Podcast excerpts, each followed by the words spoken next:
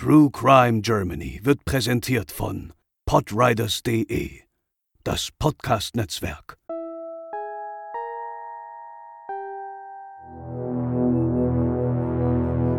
Im Jahr 1994 wurden in einem Edelbordell im Frankfurter Westend sechs Leichen gefunden. Alle Opfer wurden erdrosselt. Der Verdacht fiel zunächst auf die russische Mafia, doch die Beweislage führte in eine andere Richtung. Wer brachte sechs Menschen um und vor allem warum? Heute bei True Crime Germany Raubmord im Edelbordell.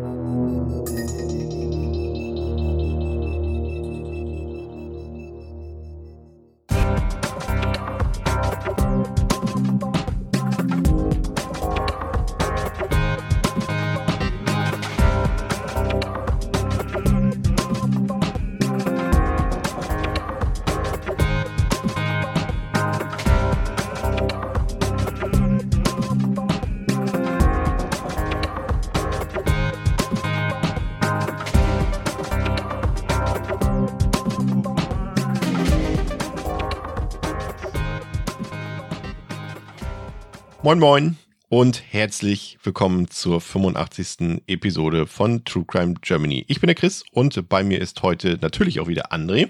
Moin Moin. Lena ist heute leider nicht da, sie entschuldigt sich, ist aber mit Sicherheit beim nächsten Mal wieder dabei. Und André, unser heutiges Thema verschlägt uns ins Frankfurt des Jahres 1994.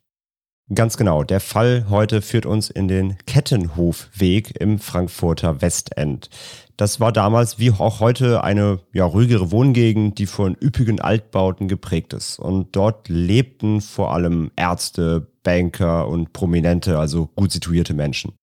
Und wir beschäftigen uns heute konkret mit der Hausnummer 124 bzw. 124a. Dieses denkmalgeschützte Doppelhaus im Neobarock-Stil wurde 1902 errichtet und seit 1977 befand es sich damals im Besitz des 55-jährigen ungarischen Geschäftsmanns Gabor und seiner 47-jährigen Frau Ingrid B., die beide selbst auch im Erdgeschoss wohnten. Ingrid B. betrieb ein bekanntes Frankfurter Schreibwarengeschäft und ungewöhnlich für die Gegend war das Treiben im ersten und zweiten Stock dieses Hauses im Kettenhofweg sowie im zum Saunabereich ausgebauten Keller. Denn hier betrieben die Eheleute ein exklusives Edelbordell. Ja, rund 350 Mark kostete hier eine Stunde mit einer Prostituierten. Und Ingrid B. soll regelmäßig Quittungen über Schreibwaren an die gut betuchten Bordellbesucher ausgestellt haben, die sie damals dann schamlos bei der Steuer einreichen konnten. In der Nachbarschaft war allen klar, was im Haus so vor sich ging, aber niemand störte sich so richtig daran, da alles ziemlich diskret und auch geräuschlos geschah und vonstatten ging. In der Gegend mochte man auch die Prostituierten, sie waren stets freundlich und höflich. Die meisten diese Frauen waren sehr attraktiv, aber eben auch sehr jung und reisten damals mit Touristenvisa ein. Nach dem Ablauf des Visums tauschte dann Gabor B. einfach die Frauen gegen komplett neues Personal aus. Die Frauen flog er dabei eigenhändig mit seinem Privatflugzeug ein, vom Flughafen Frankfurt-Egelsbach aus. Im Etablissement herrschte beinahe eine, ja, man kann schon sagen, fast eine familiäre Atmosphäre. Es war nicht ungewöhnlich, wenn Freier nach der bezahlten Zeit noch privat zum Abendessen oder zu Feiern eingeladen wurden. Die Kundschaft selbst war wohlhabend, was ja auch zu der Gegend passt. Sie war angesehen und ja, im Endeffekt eine gleich auf situierte Gesellschaft und äh, die erhielten dann auch exklusive Einladungen dafür. Doch eine schreckliche Tat am Sonntag, den 14. August 1994, sollte den Kettenhofweg für immer verändern. Sechs Menschen wurden damals grausam ermordet. Entdeckt wurde der Tatort von der 19-jährigen Prostituierten Natalia K., die am Montag, den 15. August 94 in Begleitung eines Freiers, dem ehemaligen Chef der Frankfurter Messe, Eike M., von einem Wochenendtrip aus Straßburg zurückkehrte. Sie verständigten daraufhin dann auch die Polizei. Dem Messechef wurde dieser Umstand übrigens später zum Verhängnis, weil im Nachgang die Presse nämlich von seiner Umtriebigkeit erfuhr und auch weitere für ihn unangenehme Details über unter anderem Lustreisen nach Fernost ans Licht kamen, gab er 1997 seinen Posten als Geschäftsführer der Frankfurter Messe auch auf. Aber zurück zum Tatort. Die eintreffende Polizei ereilte dann einen Anblick, den sie nach Aussagen, also nach eigenen Aussagen, nie zuvor gesehen hatten. Auf drei Etagen verteilt fand man die insgesamt sechs Leichen. Im Keller- und Saunabereich lagen nicht weit voneinander entfernt die Leichen des Besitzer-Ehepaars, also von Gabor und von Ingrid B.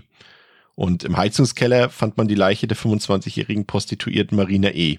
Sie trug einen zerrissenen Kimono, also ein japanisches Gewand, und sie wurde geknebelt. Ihr Gesicht wurde mit einem Tuch bedeckt. Im ersten Stock des Gebäudes fand man die Leiche der 18-jährigen Veronika S., ebenfalls geknebelt. Und im selben Stock fanden die Beamtinnen die 28-jährige Jelena S., deren Unterkörper entkleidet wurde, aber zugedeckt mit einer Daunendecke. Und im zweiten Stock fand man dann noch die Leiche der 27-jährigen Olga L. Sie war vollständig entkleidet, mit einer Bluse geknebelt und hatte nur ein Handtuch um ihren Unterkörper, also der war damit verdeckt. Und alle Opfer wurden erdrosselt. Zudem bemerkte man schnell, dass es nicht rein um die Tötung ging, sondern dass viele der Habseligkeiten wie Schmuck zum Beispiel von den Opfern gestohlen wurde. Auch 20.000 D-Mark aus den Bordelleinnahmen fehlten. Die Ermittlungen übernahm damals der Frankfurter Oberstaatsanwalt Peter Köhler. Und das Bordell von Gabor und Ingrid B. stand schon seit geraumer Zeit unter Beobachtung und wurde regelmäßig auch observiert aufgrund des Verdachts auf Menschenhandel. Der erste Ermittlungsansatz war, herauszufinden, zu wem aus dem Milieu das Ehepaar denn so alles Kontakt hatte. Und dazu wurden vor allem die Autos vermerkt, die im Kettenhofweg rund um das Bordell parkten. Es war zum Beispiel auch bekannt, dass eben Wagen von gerade angeseheneren Personen, die dort einkehrten, eher mal ein bisschen abseits auch parkten, um nicht sofort aufzufallen, aber das wurde alles dabei berücksichtigt.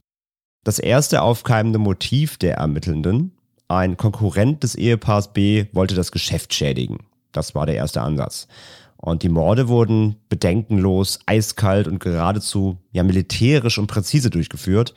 Und das war der erste Ansatz. Die russische Mafia könnte es gewesen sein.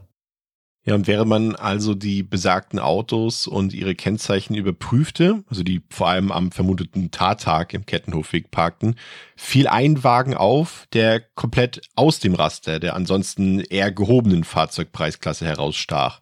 Und dabei handelte es sich um einen älteren Kleinwagen mit dem Ostallgäuer Kennzeichen OAL. Und der Halter war schnell ermittelt. Der Wagen gehörte dem damals 27-jährigen ehemaligen Soldaten Eugen B. aus Moldawien. Den Namen Eugen B. nahm er damals nach seiner Hochzeit an. Gebürtig hieß er Jewgeni B. Und noch interessanter, er war der Ehemann der damals 24-jährigen Sophia B., einer Prostituierten aus dem Bordell im Kettenhofweg. Und sie selbst gehörte nicht zu den Opfern, tauchte nach der Tat aber auch nie wieder im Etablissement auf. Man dachte, man hätte hier eine erste heiße Spur gefunden. Ja, die Fahndung nach den beiden begann und man spürte sie in einem Aussiedlerwohnheim in Rettenbach am Auerberg im Landkreis Ostallgäu auf, was ja auch zu dem Kennzeichen passte. Im Morgengrauen stürmte das SEK der örtlichen Polizei das Wohnheim und nahm Eugen und Sophia B. sowie ein mit ihnen befreundetes Brüderpaar fest.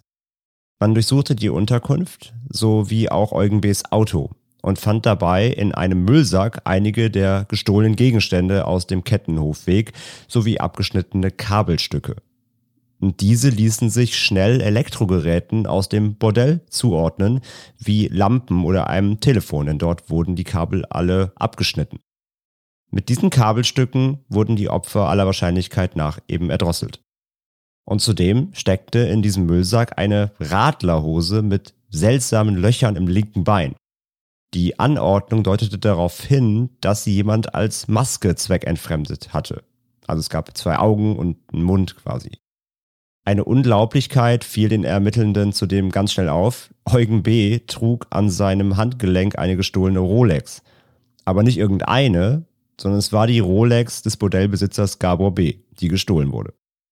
Ja, die von André erwähnten zwei Brüder, die im Zuge des Zugriffs festgenommen wurden, konnten kurze Zeit später dann wieder freigelassen werden. Sie hatten tatsächlich nichts mit dem Fall zu tun.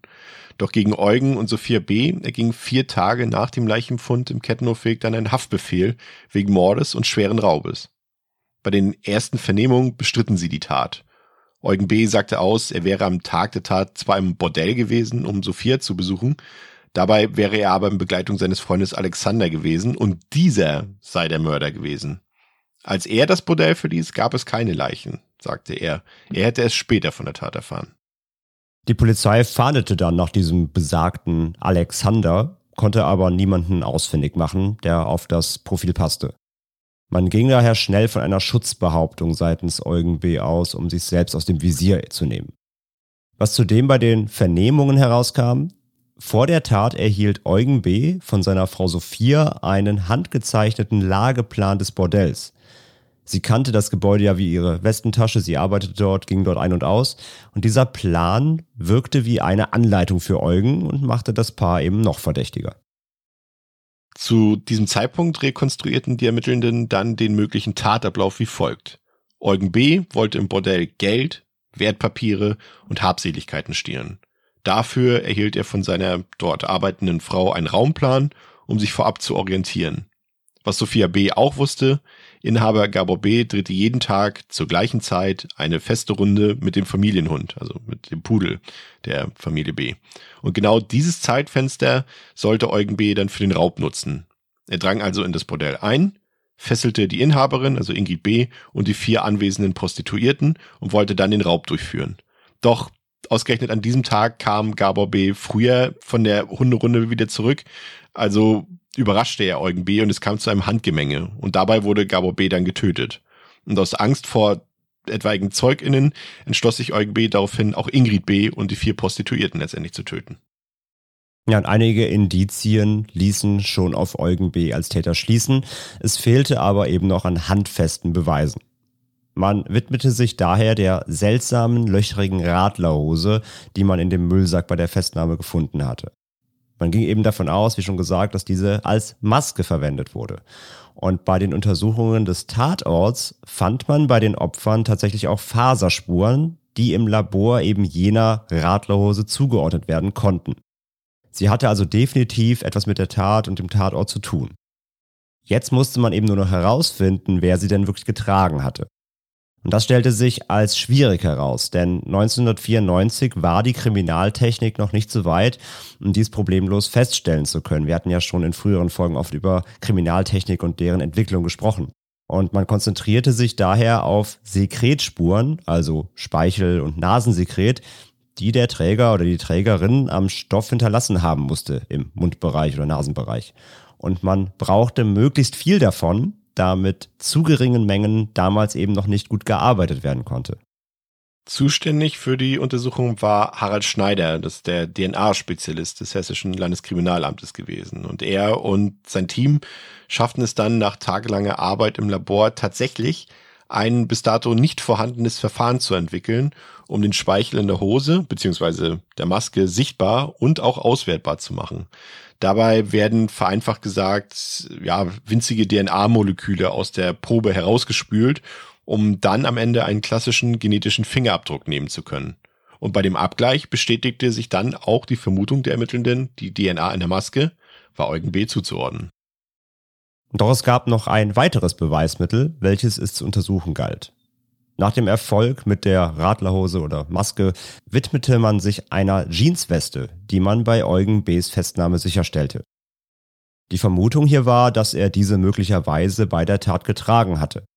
Also untersuchte man auch diese mit dem neuen Verfahren auf mit dem mit bloßem Auge nicht zu erkennende DNA-Spuren. Es war wie eine Nadel im Heuhaufen zu finden, sagte Harald Schneider damals aus.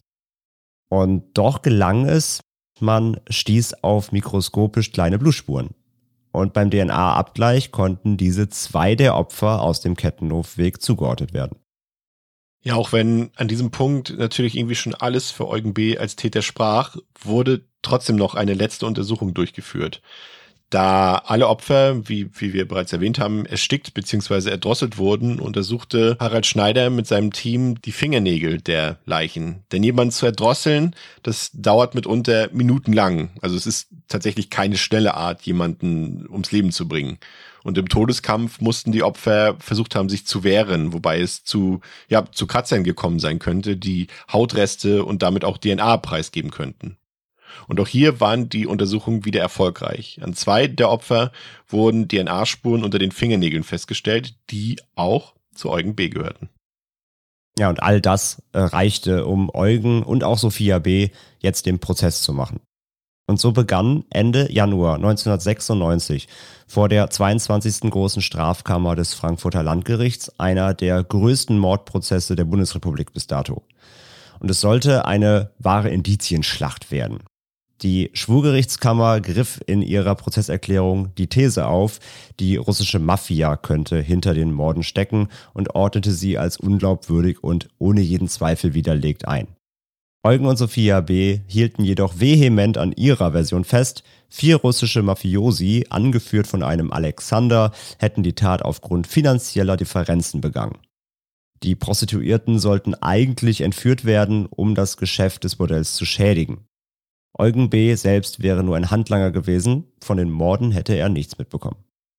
Doch die Beweise, die sprachen alle gegen die Version der Angeklagten. Zum einen wurden natürlich die gesammelten DNA-Spuren an der Radlerhose und an der Jeansjacke präsentiert. Dazu auch die gefundenen Kabel und Habseligkeiten aus dem Müllsack. Und dann gab es da auch noch einen Schlüssel, der ebenfalls bei der Hausdurchsuchung im Ostallgäu gefunden wurde. Dieser gehörte zu einem der Bordellzimmer im Kettenhofweg. Und eine der getöteten Prostituierten lag in diesem Zimmer und es war bei der Tatortbegehung von außen auch abgeschlossen. Die drei Verteidiger von Eugen und Sophia B. plädierten jedoch auf Freispruch. Sie bezeichneten die vorgebrachten Indizien der Staatsanwaltschaft als sehr fantasievoll und der Tathergang wäre damit nicht belegbar. Nach insgesamt 30 Prozesstagen und knapp 70 geladenen Zeuginnen sowie neun Sachverständigenden stand das Urteil jedoch dann fest. Das Landgericht Frankfurt verurteilte Eugen B. im Juli 1996 wegen Raubmordes mit besonderer Schwere der Schuld zu einer lebenslangen Haftstrafe, die er in der JVA Sachsen zu verbüßen habe. Für die Strafkammer gab es keine Zweifel daran, dass er der Mörder der sechs Menschen im Kettenhofig war. Seine Frau Sophia B. wurde wegen Beihilfe an schwerem Raub zu sechs Jahren Gefängnis verurteilt. Verbüßt hat sie davon in der JVA Preungesheim aber nur vier und wurde unter Bewährungsauflagen im Jahr 2000 wieder entlassen. Noch während ihrer Haft ließ sie sich von Eugen B. scheiden. Die erst kurz vor der Tat erlangte deutsche Staatsbürgerschaft verlor der Moldawier dadurch auch wieder. Ja, die Techniken zur DNA-Untersuchung von Harald Schneider und, und seinem Team, die wurden in den Folgejahren dann auch übrigens weiterentwickelt und sie trugen maßgeblich zur Aufklärung von anderen Straftaten dann auch bei. Ja, in dem heutigen Fall schockiert vor allem die kalte Grausamkeit der Tat. Eugen B. hatte als ehemaliger Soldat Fähigkeiten erlernt, die er an den Opfern anwendete. Wie bereits erwähnt, dauert der Prozess des Erdrosselns teils minutenlang.